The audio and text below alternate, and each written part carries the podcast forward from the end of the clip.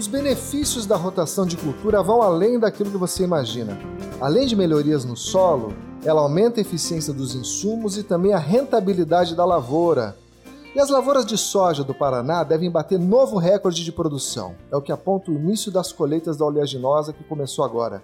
Esses são alguns dos temas do podcast Boletim no Rádio, que começa agora.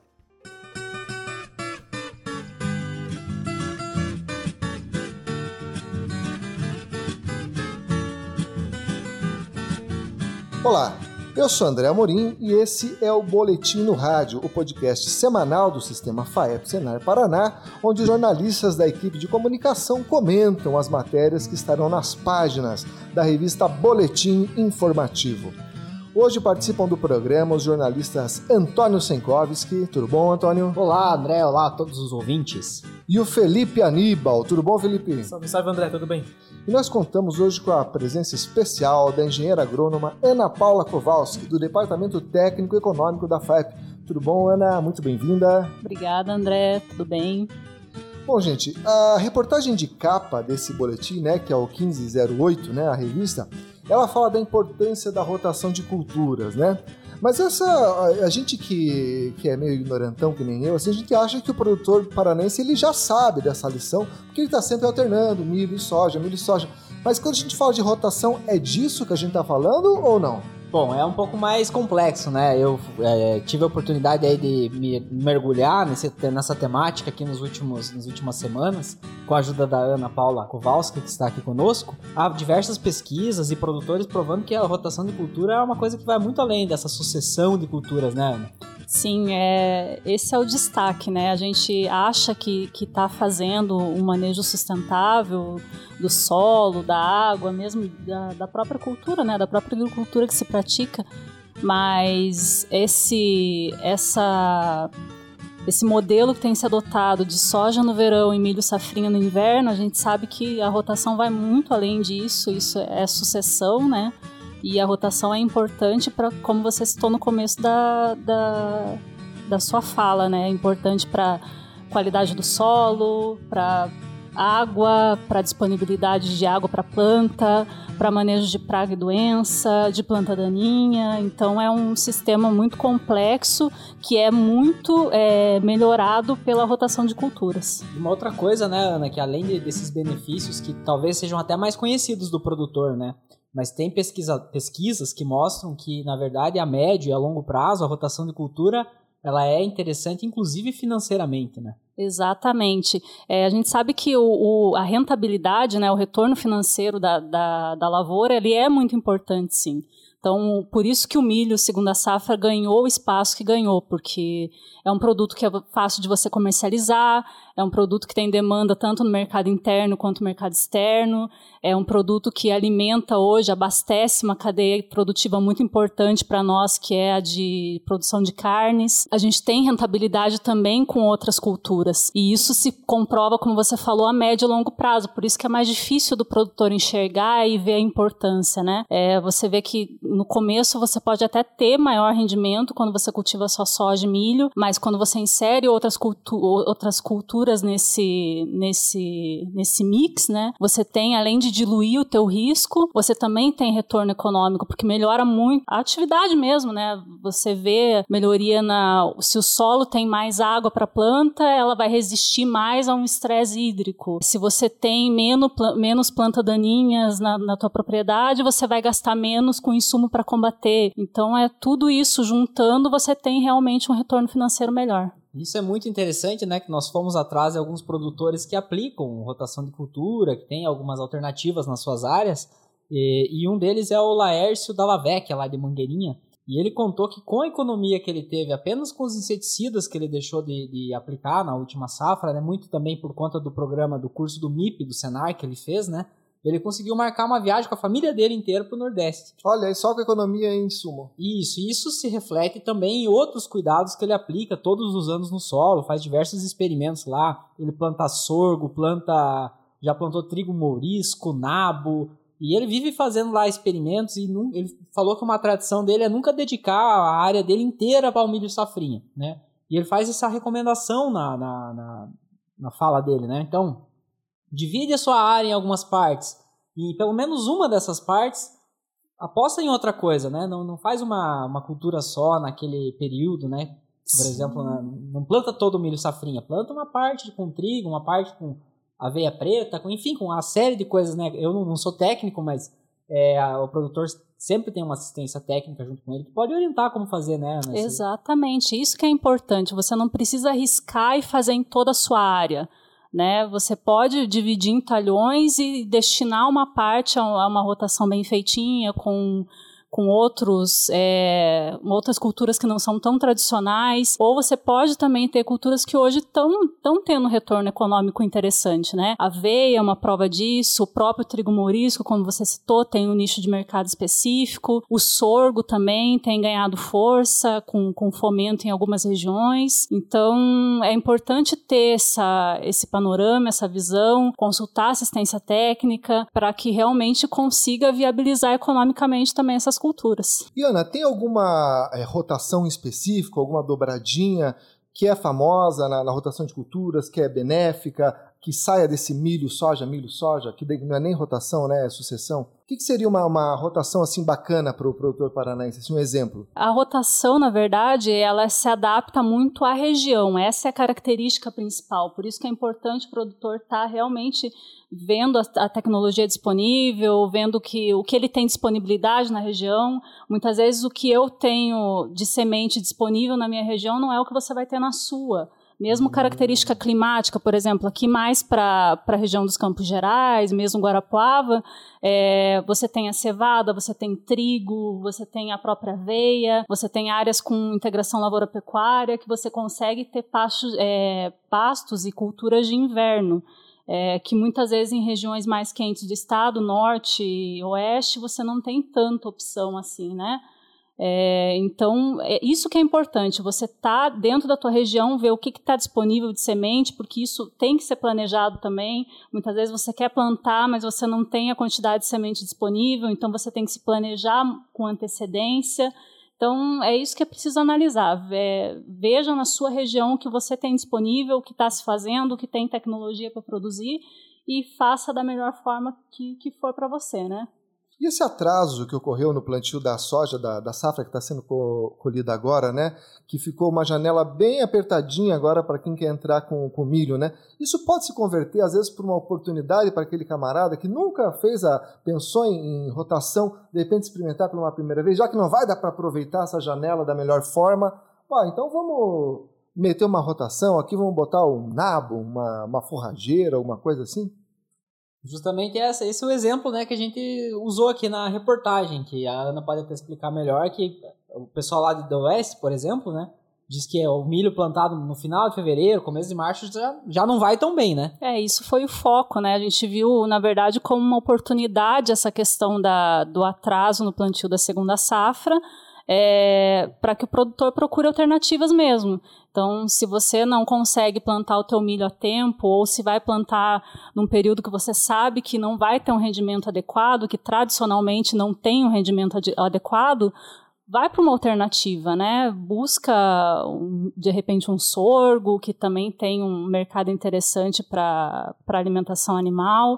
Então é, esse esse é o grande é o grande destaque dessa matéria, né? A oportunidade num, num momento que parecia não ser tão favorável. E, e, tem algum lugar, algum, alguma instituição, alguma publicação, onde que o produtor que está ouvindo o podcast fala assim, nossa, eu vou começar a ver o que tipo de rotação de cultura eu posso fazer aqui na minha região. Onde que ele pode se informar? A Embrapa, né, é a nossa referência principal. A gente tem a Embrapa Soja aqui no Paraná, então é, lá se estuda em parceria, inclusive, com outras Embrapas, tanto culturas de inverno quanto as culturas de verão. É, o próprio APAR, né, a gente tem, inclusive, experimento é, da rede sustentabilidade, que o sistema FAEP é apoiador, o IAPAR conduz.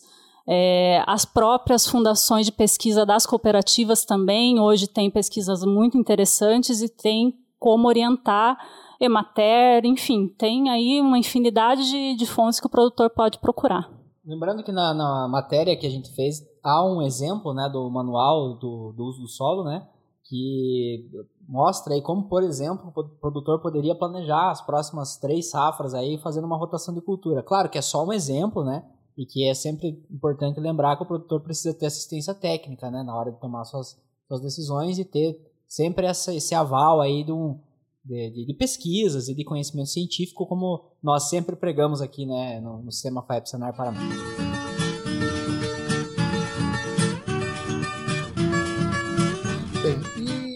falando de grãos, né? Parece que a safra de soja que está começando a ser colhida aí a, no estado vai bater um recorde de produção. É isso aí, Felipe Aníbal? Você, você falou com a turma e o pessoal está otimista, né? É isso mesmo, André. Nós acompanhamos é, o início da, da colheita da soja aqui no Paraná, que começou em janeiro, né?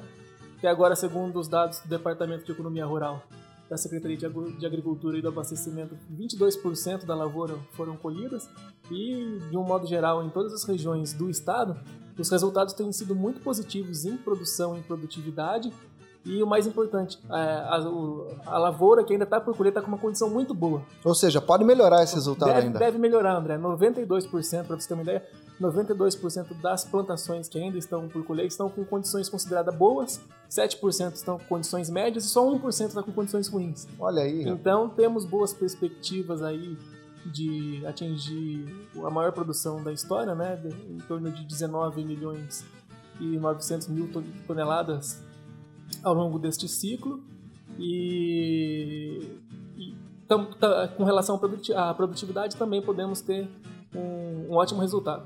Porque às vezes o pessoal, o pessoal pensa, né? Ah, o resultado tá bom porque o resultado do ano passado, da última safra, foi muito ruim.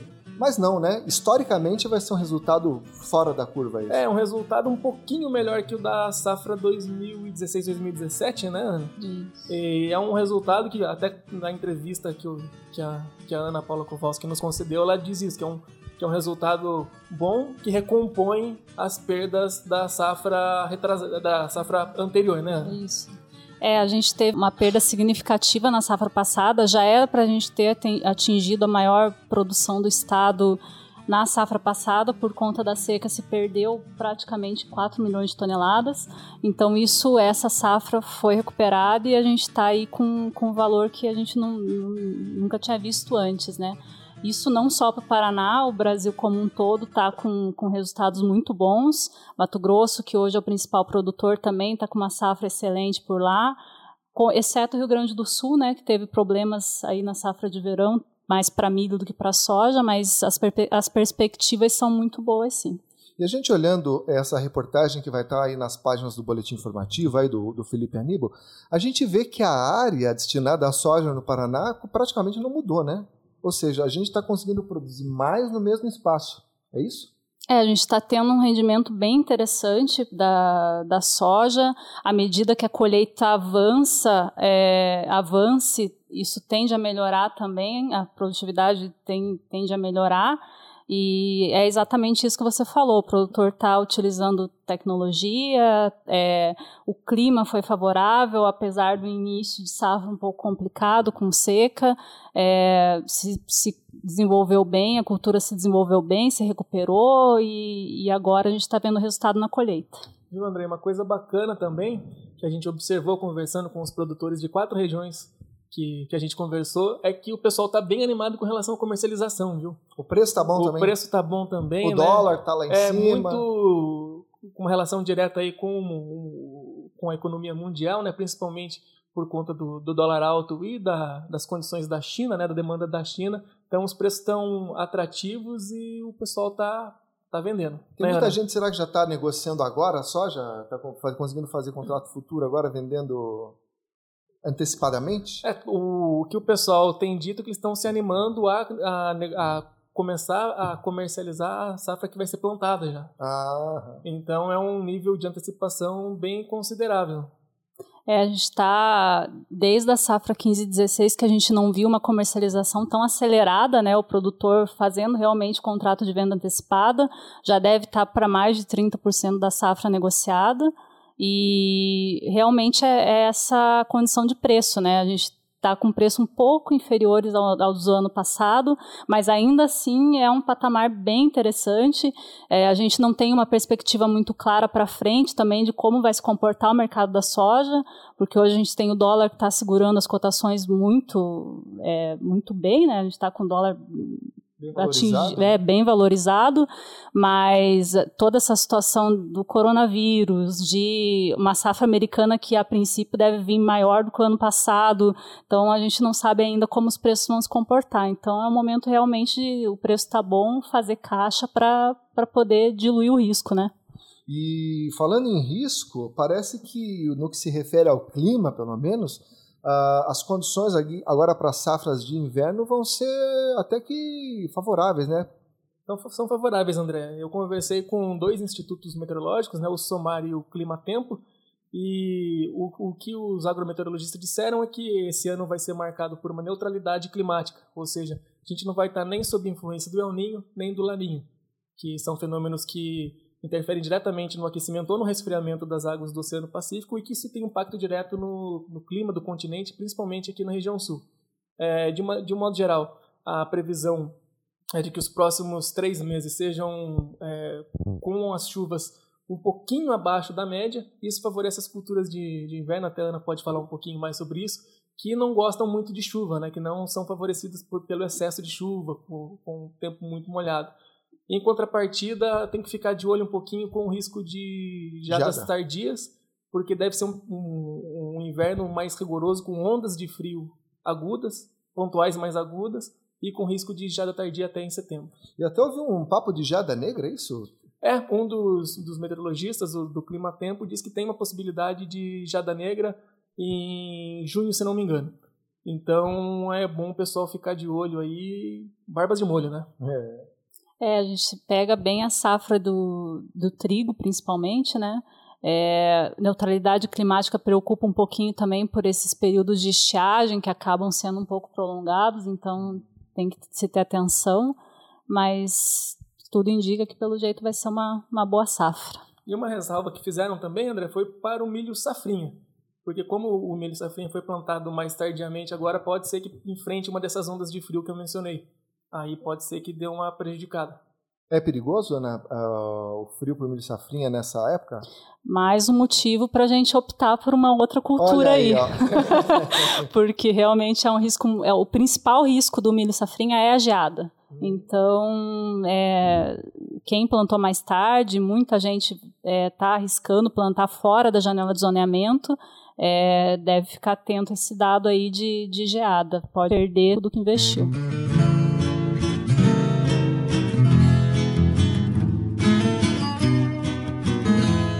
Maravilha, gente. Bem, e a Federação da Agricultura, né, a FAEP, está disponibilizando uma cartilha para os produtores rurais com os principais pontos do programa Descomplica Rural, que é um programa do governo do estado, né, que deve simplificar o trâmite para a emissão do licenciamento ambiental. De cara foram impressas aí 40 mil exemplares que vão ser disponibilizados aí em eventos que vão ser realizados em todas as regiões do estado agora a partir do início de março, né? Mas você já pode baixar, se quiser, no nosso site, www.sistemafaep.org.br, essa cartilha aí da forma online, que ela vai ter explicar ali, tintim por tintim, como que esse programa aí vai facilitar a vida aí do produtor, aí, principalmente do pecuarista, né? Que a gente sabe que o, o Descomplica não é, não é por acaso, é complicado mesmo, meu amigo, essa história de licenciamento é, tem muita questão burocrática envolvida e o governo aparentemente tem uma disposição de tentar desembaraçar esse, esse sistema e a FAEP está atenta aí para orientar o produtor a aproveitar esse momento. É, aproveitando para lembrar que esse programa teve uma contribuição importante da, dos, das entidades representativas da agricultura e da pecuária aqui do Paraná, né, incluindo a FAEP com justamente por essa morosidade que sempre aconteceu historicamente, né, André? Sempre é verdade. O, o, produtor rural paranaense tem uma pulga atrás da orelha com o meio ambiente, mas é por conta da não por ele descumprir as, as normas, muito pelo contrário, a gente sabe que o produtor rural tem 30%, mais, quase 30% aí da, da. É quem mais preserva é mais, quem mais preserva o meio ambiente no Paraná, né? Então as reservas ambientais, a, em sua maioria, estão dentro de propriedades rurais. Mas é, é essa pulga atrás da orelha justamente é pela demora, né? Tem muito pedido na fila e a, e a promessa agora é que com esse, pro, esse programa novo, né? Haja aí essa, essa agilidade maior. E também, é, além de, de, da cartilha em si, né? A FAEP vai participar agora, tá apoiando aí uma série de eventos pelo Paraná inteiro para explicar para o pro produtor rural como que vai funcionar exatamente essa nova iniciativa, essa nova maneira de, de pedir ou o licenciamento ou a dispensa do licenciamento ambiental, né? É que isso é muito importante, né? Às vezes você vai ver, ah, na minha condição eu não preciso do licenciamento, então ah, tá liberado. Não, não, não. Você tem que pedir a dispensa, então, né? É, é o documento que vai provar que você realmente não tem nada de pedir licenciamento naquela situação, né? Isso, não é que tá afrouxando a regra é, e não vai exatamente. ter fiscalização nenhuma, não é isso, é... É, é uma readequação, né? Isso, e é colocar tudo é, de uma forma realmente que respeite os critérios técnicos, jurídicos e ambientais, né? Então, é, se a pessoa não estiver cumprindo isso, ela não vai conseguir a dispensa de licenciamento, né? Então é importante ficar atentos. E os produtores que tiverem interesse em participar dessa série de eventos, serão nove no total, André, em todas as regiões,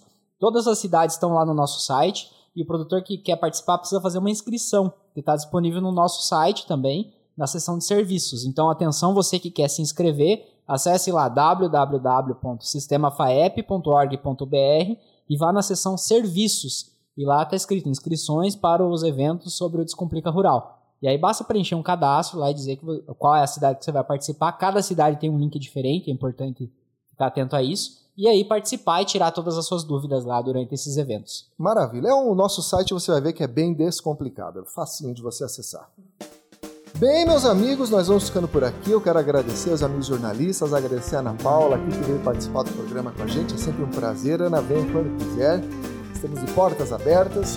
E se você tem interesse de ouvir outros episódios desse podcast, eles estão nas nossas redes sociais, como o YouTube, o Spotify, também estão no nosso site, www.sistemafaep.org.br e no aplicativo né, do Sistema FAEP Senai Paraná. Se você ainda não baixou no seu celular, você pode baixar gratuitamente. Então é isso, meus amigos. Até a semana que vem, um grande abraço!